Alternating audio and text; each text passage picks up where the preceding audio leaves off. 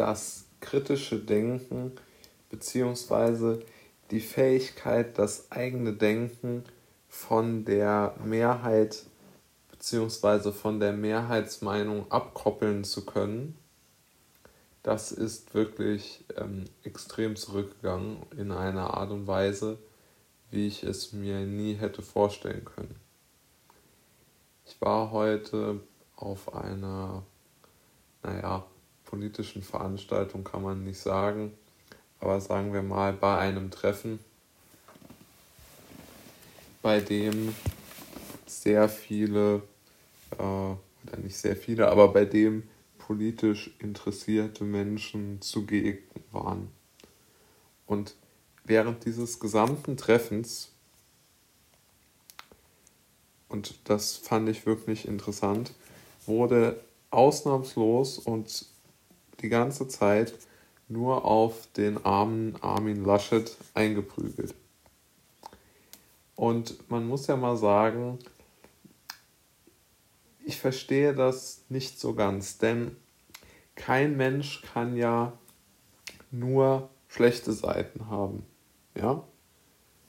Also es ist ja wirklich vollkommen unmöglich, dass es jemand zum Kanzlerkandidaten schafft und gleichzeitig eine absolute Null ist. Ja, also keinerlei rhetorisches, keinerlei hm, politisches, keinerlei empathisches Talent hat. Na, also diese drei Dinge können ja für einen Kanzlerkandidaten im Grunde nicht stimmen. Ja, es ist ja völlig abwegig, dass so etwas richtig wäre. Und man muss auch mal einschätzen können als Mensch, dass man ja nicht immer den tritt und auf den draufhaut, der am Boden liegt, sondern dass man dort unterstützend zur Seite, ja, unterstützend ist vielleicht übertrieben, aber dass man aus meiner Sicht schon als kritisch denkender Mensch eine gewisse Empathie und Sympathie für den aufbringen sollte, der aktuell verfolgt oder verfolgt wird. Ja, ist sicherlich jetzt verfolgt eine wenig überspitzte Formulierung, aus meiner Sicht aber deshalb noch lange keine falsche.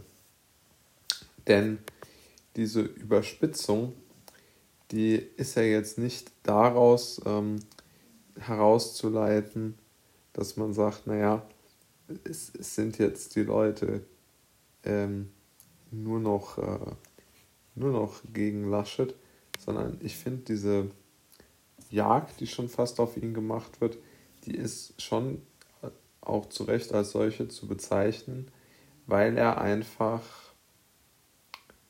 nicht so viel falsch macht, wie ihm angehängt wird. Ja, also er wird ja für alles verantwortlich gemacht. Für die Flutkatastrophen, genauso wie, ähm, ich weiß es nicht, für das Verhalten irgendwelcher CDU, anderer CDU-Politiker, auf das er gar keinen Einfluss hat. Äh, beispielsweise ähm, die Wahl Hans-Georg Maaßens auf einen sehr guten Listenplatz in äh, Ostdeutschland. Ja, damit hat ja Laschet schlicht nichts zu tun. Und ich verstehe einfach nicht, wieso die Bundesregierung bzw. die CDU-Mitglieder der Bundesregierung sich nicht klarer hinter Laschet stellen.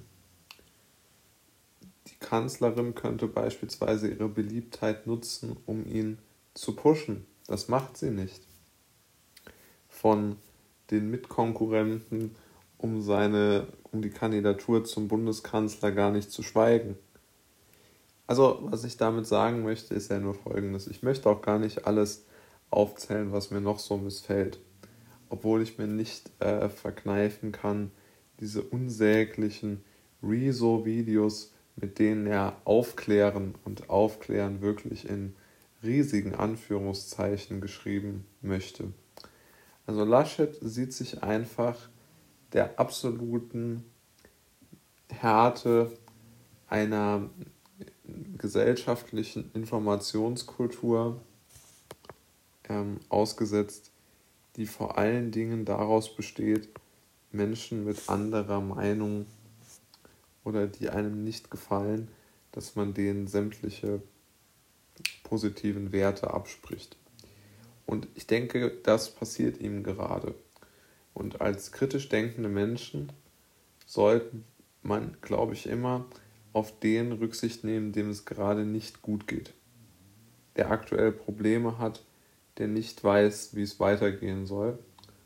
Und ähm, aus diesem Grund glaube ich, dass man, man sollte jetzt in, in, Mitleid ist immer, das möchte niemand haben. Aber ich glaube, als kritischer Mensch ist es keine so besonders gute Idee, sich an solchen Gesprächen, die sozusagen die Dummheit von, ach, ach, sagen wir so, die Armin Laschet das Fehlen sämtlicher Kompetenz äh, vorwerfen.